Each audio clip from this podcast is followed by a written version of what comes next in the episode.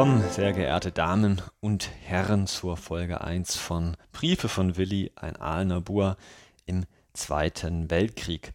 Mein Name ist immer noch Georg Wendt, ich bin immer noch Stadtarchivar und sitze noch immer hier am 25. März in der Küche.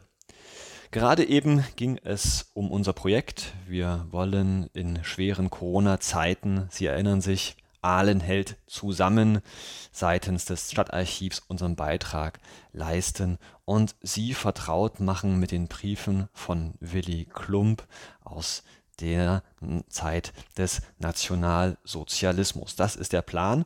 Ähm, und heute in dieser Folge wird es gehen um Willis Eltern, um Willis Elternhaus, denn aus meinem Verständnis ist es sehr, sehr wichtig, auch das Elternhaus zu kennen, um die frühkindliche und auch die kindliche Prägung eines Menschen nachvollziehen zu können. Aus was für einem Elternhaus stammt also unser Willi? Als Stadtarchivar hat man da so ein bisschen das Problem, dass man mit den Quellen im Haus, also konkret den Briefen von Willi, nicht furchtbar weit kommt, denn natürlich wird in diesen Briefen vorausgesetzt, dass die jeweiligen Briefeschreiber sich gut kennen. Und da wird eben nicht die Hintergrundgeschichte wahnsinnig viel erzählt. Man muss sich viel zusammenreimen über die Eltern, den Vater und die Mutter und man muss auch eben jenseits des eigenen Hauses weitersuchen. Und ganz konkret habe ich in diesem Fall das Glück gehabt, dass es über den Vater von Willy Klump eine Spruchkammerakte gibt. Der Vater hieß Friedrich Wilhelm Klump und seine Spruchkammerakte, naja, das ist was ganz Besonderes. Das ist ähm, eine ganz besondere Quellengruppe, die für Baden-Württemberg, vor allem für Württemberg, typisch ist.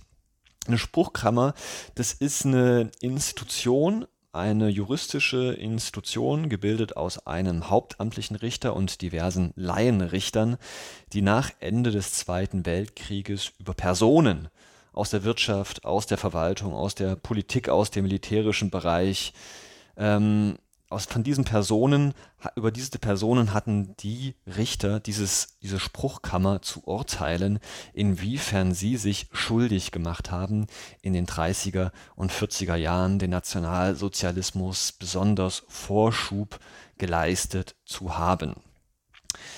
Diese Akten liegen zentral in Ludwigsburg, diese Spruchkammerakten, und man kann sie durchaus als juristischen Prozess verstehen. Also zunächst gilt es in den Akten, die Personen festzustellen.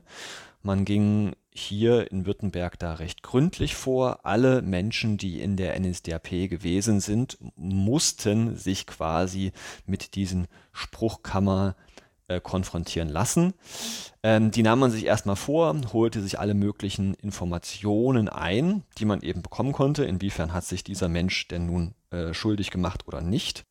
Befragte Parteien, Gewerkschaften, Freunde der Personen, um dieses eben herauszufinden konfrontierte dann den möglicherweise Schuldigen oder den Beschuldigten mit diesen Vorwürfen.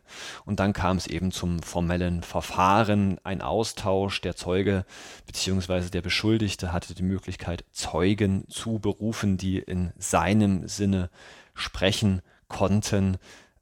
Das Gericht bzw. der Kläger, der öffentliche Kläger, hatte die Möglichkeit, eben seinerseits noch weitere Zeugen gegen den Beschuldigten zu suchen. Und am Ende gab es dann einen sogenannten Spruch, der die möglicherweise Beschuldigten in fünf verschiedene Gruppen einteilte.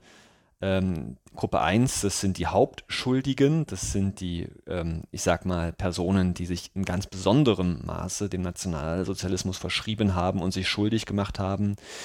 Gruppe 5 sind diejenigen, die quasi als Gegner des Nationalsozialismus festgehalten werden können.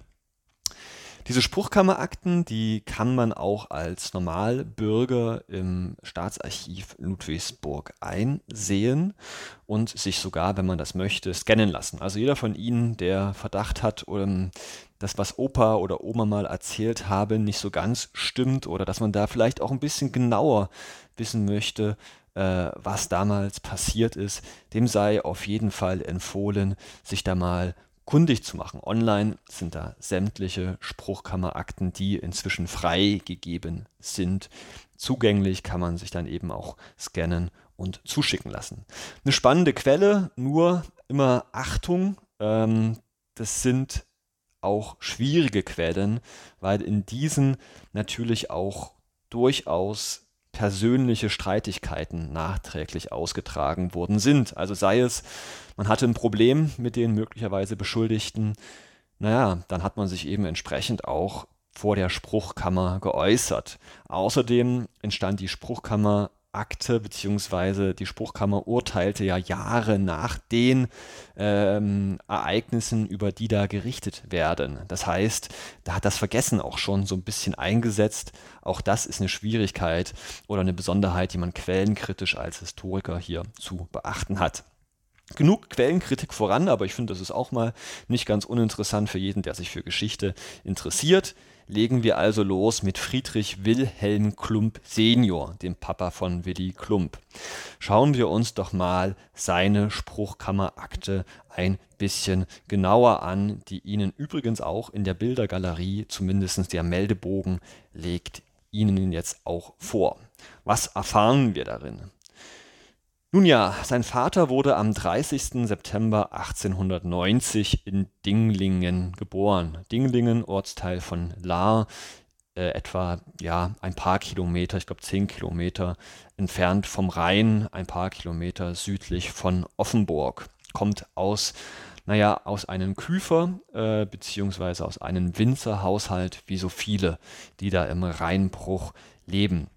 Er lernt aber zunächst Kaufmann und wird 1912 Soldat im 1. Badischen Leibgrenadierregiment 109 und bleibt das auch bis 1918. Er ist also Kriegsveteran, hat seinen eigenen Krieg gekämpft. 1918, 19, das Kriegsende bedeutet auch, dass das Elsass wieder an Frankreich fällt. Nach allem, was ich erfahren konnte in den Briefen, ist das ein Verlust für viele Badener, die sie, naja, auch sehr persönlich empfinden. Sie betrachten den Oberrhein eigentlich als Einheit, betrachten Straßburg als zutiefst deutsche Stadt und empfinden das auch als Verlust. Und so viel kann man sagen, Friedrich Wilhelm Senior ist definitiv ein großer Patriot. Nach dem Krieg wird er wieder Kaufmann und schlägt eine Laufbahn ein bei der Rheinischen Elektrizitäts AG Mannheim und wird in dieser Funktion als Büroleiter äh, des Technischen Büros 1919 nach Aalen versetzt. Er verdient da recht gut, hat da auch einen recht angesehenen Posten und ähm, hat 1932 ein steuerpflichtiges Gesamtvermögen von 7300 Reichsmark. Ein, das entspricht ungefähr einem Gesamtvermögen von 25.000 Reichsmark. Ich sag mal, für die damalige Verhältnisse ist das gehobener Mittelstand. Ihm geht's durchaus nicht schlecht. Er heiratet. Wann? Wo? Wissen wir leider nicht eine Frau namens Clara, Willis Mutter, über die wir überhaupt verdammt wenig wissen. Wir haben zwar ein paar Briefe, ähm, die indirekt natürlich von ihr erzählen, wir wissen aber nicht, wo sie geboren wird, wann sie geboren wird, wann sie Friedrich Wilhelm Senior kennenlernt. Aber klar ist, dass sie 1919, äh, 1920 schwanger wird und am 30. November unseren Willi gebärt. Zu diesem Zeitpunkt also auch schon in Aalen. Ähm, sie hat offensichtlich keinen regulären Beruf. Wir wissen aber nicht, ob das ja aus eigener Berufung oder aus eigenen Willen geschieht oder Zeitumstände sind. Sie ist auch oft krank, sie ist oft auf Kur. Vielleicht hängt auch das damit zusammen, ähm, dass sie eben keinen direkten, regelmäßigen Beruf ausübt. Sie ist sehr kulturell interessiert, liest sehr gerne, musiziert auch sehr gerne, singt sehr, sehr gerne mit ihrem Mann und mit ihrem Sohn und sie engagiert sich sozial. Sie ist im Deutschen Roten Kreuz mit dabei und in den 30er Jahren dann auch in der NS-Frauenschaft. Was ist das denn für ein Elternhaus, in das der Willi am 30. November 1920 geboren wird? Schauen wir uns doch erstmal das Haus selbst an. Soweit ich weiß, ist er geboren worden als Hausgeburt in der Schillerstraße Nummer 2. Und das Tolle ist, dieses Haus gibt es heute immer noch. Das ist ähm, das Eckhaus, äh, heute in der Stuttgarter Straße 16, ähm, etwas südlich vom Bücherwurm. Also wenn Sie vom Rathaus aus Richtung Hochbrücke fahren, sehen Sie das linke Hand immer noch im ersten Obergeschoss. Ich schicke Ihnen Luftaufnahme, wo das erste Obergeschoss blau eingezeichnet hat. Das lege ich Ihnen mit an bei in unsere Bildergalerie, dann können Sie es nochmal genauer anschauen. So sieht es von draußen aus. Wie sieht das Haus von drinnen aus? Wir wissen nichts Genaues, aber es scheint ein gut bürgerlicher, großzügiger Haushalt zu sein. Es wird definitiv einen Flügel geben. Es wird definitiv eine schöne Wohnstube geben. Es ist hell, es ist lichtig, das ist klar. Ja, und Willi wird als Einzelkind, als Sohn großgezogen, vielleicht auch aus gesundheitlichen Gründen, mit der Mutter bedingt ist er auch Einzelkind geblieben und er wird, so viel kann man sagen, mit Liebe überschüttet. Geschult in musischen Dingen, in Literatur, er wird sehr, sehr ernst genommen von seinen Eltern. Sie erkennen anscheinend früh, ähm, was für ein Potenzial dieser Junge hat und lieben ihn, so viel kann man sagen, schon fast abgöttisch, schicken ihn zur Schule. Er geht dann ja bald in den 30er Jahren auch auf das damalige, äh, dann schon Schubert-Gymnasium, vorher noch Parkschule am heutigen Standort, wo er sicherlich zu den besseren Schülern gehört. Jetzt sind wir natürlich in den 20er Jahren in der Weimarer Republik. Das ist die Kindheitszeit von Willi, ähm, die natürlich ab 1929 in ganz Deutschland immer, nun ja, bedrückter wird von außen. Die Weltwirtschaftskrise erfasst auch Aalen. Die Arbeitslosigkeit ist ein großes Problem, auch hier bei uns auf der Ostalb. Ja, und spätestens seit den frühen 30er Jahren feiern auch die Nationalsozialisten zunehmend Erfolge hier in unserer Stadt am Kocher. Wie, wie wirkt sich das aus auf die Familie Klump? Nun, wir wissen, wie gesagt, dass Senior definitiv ein Patriot ist. Ein Patriot, der für unsere Begriffe sicherlich in vielerlei Hinsicht auch nationalistische Einstellungen hat der ganz sicher Deutschlands Größe zu, wieder zurück möchte. Wir wissen aber auch, dass die Familie Klump, naja, sehr, sehr bürgerlich ist, sehr anständig ist und offensichtlich, das ist meine Überlegung, das ist meine Einschätzung, von dem Nationalsozialismus, von dem aufkommenden Nationalsozialismus zunächst nicht begeistert ist. Ja, die Horden der SA, die sich mit den Roten auch in Aalen Straßenkämpfe liefern, das ist nichts, was einer Familie wie den Klums wirklich gefallen kann. Und ich nehme an, dass sie zunächst Adolf Hitler und seine Bewegung eher kritisch gegenüberstehen. Das scheint sich aber im Laufe der 30er Jahre zu ändern, denn jetzt kommt äh, unsere Akte aus der Spruchkammer in Ludwigsburg. Wir wissen, dass er 1934 den Antrag stellt, in die NSDAP einzutreten und vermutlich dann auch ab 1935 Mitglied wird. Warum wird er das? Vielleicht ist es aus Begeisterung die Erfolge, die Adolf Hitler ja mit seiner Politik feiert, schon in den frühen 30er Jahren. Das Versprechen auf eine neue nationale Größe mag sein, dass sie ihn auch beeindruckt hat. Er selbst erklärt das mit einer anhaltenden Feindschaft zum Kreisleiter Kling. Konkret ging es um eine Angestellte von Friedrich Wilhelm Senior bei der Rhein Elektra im technischen Büro, nämlich eine Frau Greta Uhlich. Deren Mann ähm, war in Unterkochen ein, nun ja, schon Gegner des Nationalsozialismus, ein Ingenieur und hatte es immer wieder mit den dortigen Kreisleiter Kling zu tun, der eben auch in Unterkochen wohnte. Man versuchte es dem Ehepaar Uhlich so schwer wie möglich zu machen und Kling bedrängte, so behauptet es Frau Uhlich, wiederholt unseren Friedrich Wilhelm Senior, seine Mitarbeiterin Greta Uhlich zu, als Doppelverdienerin zu entlassen, um Druck aufzuüben auf die Familie Uhlich. Angeblich hat sich Klump dem wiederholt entgegengesetzt, bis es dann, nun ja, persönlich um ihn ging. Ganz konkret machte Kling Druck, warum er, also Friedrich Wilhelm Klump, immer noch nicht der Partei beigetreten wäre, ob er etwa auch ein Nazi-Gegner war. Naja, und unter diesem Druck hat er sich dann anscheinend gebeugt, hat Frau Uhlich dann doch äh, entlassen und den Antrag gestellt, Parteimitglied zu werden.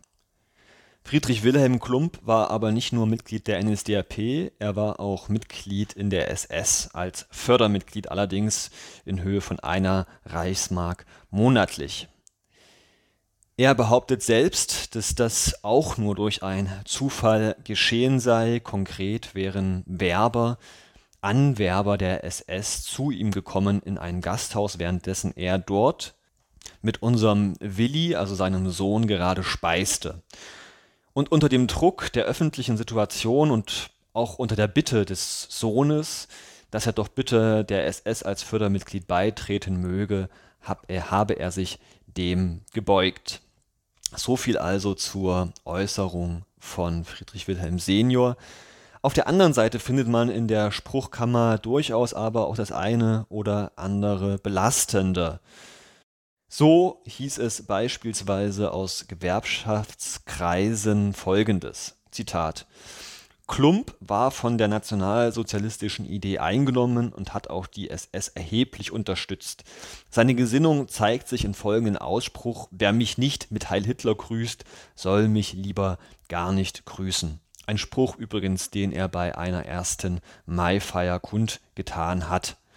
Auch hatte er im Geschäft Material, also Schriftmaterial, Schriftgut, Werbematerial der NSDAP aushängen. Es gab natürlich auch ein Bild des Führers. Auf der anderen Seite gibt es durchaus auch, nun ja, halb entschuldigende, halb entlastende Äußerungen dieser Spruchkammer. Ein Heinrich Plenk, ein Kollege, korrigiert nämlich diese mh, hm, inkriminierende Aussage der Gewerkschaft mit folgendem Zitat. Wahrheitsgemäß muss ich jedoch mein Urteil über die politische Haltung des Herrn Klump in den vergangenen Jahren dahingehend abfassen, dass er sich immer bemüht hat, sich mit der Partei und ihren Funktionären gut zu stellen, um jedweden persönlichen Nachteil von vornherein aus dem Weg zu gehen. Passenderweise heißt dann auch der Spruch der Spruchkammer, also das Urteil, er ist nur ein Mitläufer, Gruppe 4, also von äh, fünf möglichen. Er bekommt ein, eine milde Strafe, Geldstrafe auf gebrummt und damit wird die Sache beendet. Was bedeutet das aber für unseren Willi, unseren jungen Willi Junior und der Erziehung? Nun, ich glaube, nach all dem, was ich weiß, ist Friedrich Wilhelm Senior kein Nationalsozialist der ersten Stunde. Er ist ein großer Patriot, der wie so viele Deutsche an den 30er Jahren zunehmend begeistert reagieren über die Erfolge des neuen Deutschlands, des vermeintlich neuen Deutschlands unter Adolf Hitler und der gewissermaßen diese Begeisterung auch seinen Sohn einflößt, wobei man da eben auch nicht weiß, was der junge Willi da vielleicht auch seitens, naja, der Schule, seitens der Jungschar äh, dann eben auch eingeflößt bekommt. Die Mutter wiederum ist sehr viel zurückhaltender. Von ihr wissen wir wenig Politisches. Ich denke, sie trägt vieles mit, was der Vater sagt. Sie hat aber vor allem Sorge um ihren Sohn und der Sohn steht in jeglicher Hinsicht im Mittelpunkt der Erziehung. So viel erstmal zum Hintergrund von Willy Klump. Ich hoffe, das hat Ihnen so ein bisschen geholfen, die Familie, diese ja, familiären Beziehungen so ein bisschen auseinander dividieren zu können. Morgen geht es dann endlich mit dem ersten Brief weiter, den wir überliefert haben von Willy. Bis dahin äh, herzlichen Dank fürs Hören. Gerne Kritik und Lob an georg.wendt.ahlen.de und nicht vergessen, Ahlen hält zusammen.